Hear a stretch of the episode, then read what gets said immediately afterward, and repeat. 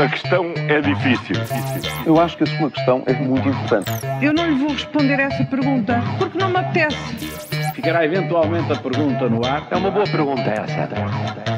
E esta manhã falamos de famílias endividadas, política TikTok, violência em campanha, mas antes disso, Paulo, será que nem a TAP, nem a TAP leva a sério a sua própria contestação à ex-CEO?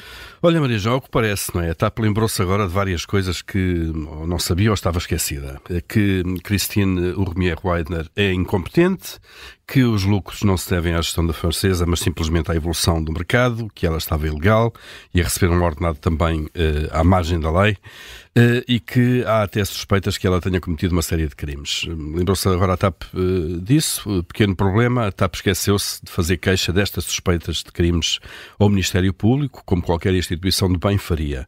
Provavelmente nem a TAP nem os seus advogados acreditam no que escreveram na contestação que apresentaram agora ao Tribunal para tentar travar o pedido de indemnização da ex-CEO à empresa. Uh, convém lembrar que a TAP é uma empresa pública que vive dos nossos impostos e basicamente anda nisto, não é? Ninguém consegue, uh, vá lá, pôr ali um bocadinho de ordem.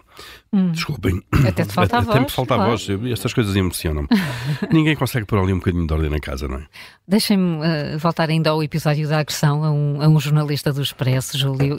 Este caso poderá ser um prenúncio da campanha eleitoral que vem? Nem mais, estamos num tempo de posições extremadas uh, dos grandes partidos, PS e há muito que, estão, uh, que estão com discursos mais agressivos entre ambos, mas a tudo isto juntou-se nos últimos tempos o Chega, uh, que chega com alguma confiança a estas eleições. A agressão a um jornalista numa conferência onde estava André Ventura na Universidade Católica deve pensar todos os que se preparam para uma campanha que promete ser tudo menos pacífica. Aliás, pode mesmo ser das mais radicais que tivemos até hoje.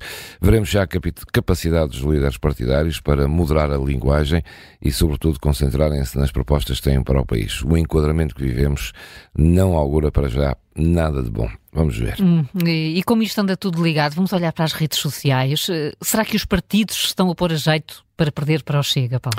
Olha, estão mesmo a pôr-se a jeito e ainda por cima por falta de comparência. O Chega é de longe, de longe o partido mais ativo e com mais seguidores no TikTok. Aliás, quase todos os outros partidos quase não têm existência na, na, nesta rede social, que é acompanhada sobretudo pelos, pelos mais novos, pelos mais jovens. Uh, e o mesmo acontece no Instagram, que é também uma rede social uh, com um perfil mais, uh, mais jovem. Não admira por isso que o Chega seja o partido com melhor penetração nos eleitores mais novos. Há alguns estudos que dizem que a probabilidade de voto até aos 25 anos no Chega é a mais elevada entre todos os partidos. Mas aqui o problema é mesmo dos outros partidos, onde as novas plataformas e a inovação são conceitos absolutamente estranhos. E se eles não vão ter com os eleitores, não serão estes eleitores claramente a procurá-los. Júlio, quem é, que, quem é que ajuda as famílias portuguesas que estão cada vez mais endividadas? Olha, a DECO diz que há cada vez mais pessoas a pedir empréstimos para pagar dívidas, ou seja, contrair dívidas para pagar dívidas. Uh, no acompanhamento que faz das famílias, mantém-se o perfil de que são as mulheres solteiras com salários abaixo dos mil euros que mais recorrem a esses empréstimos. A estes juntam-se famílias da classe média, média digo, em dificuldades. Uh, quem é que acode de facto que para estas famílias não conseguem sobreviver de outra maneira, o mercado de arrendamento nunca foi uma prioridade e por isso a venda do crédito, eh, a venda de casas com crédito é eh, ou foi sempre a solução. De resto, há este número muito curioso, tem a ver com os portugueses eh, ficarem enredados na compra de casa.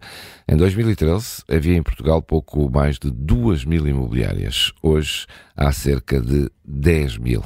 Continuam a vender e a crescer. A questão é difícil.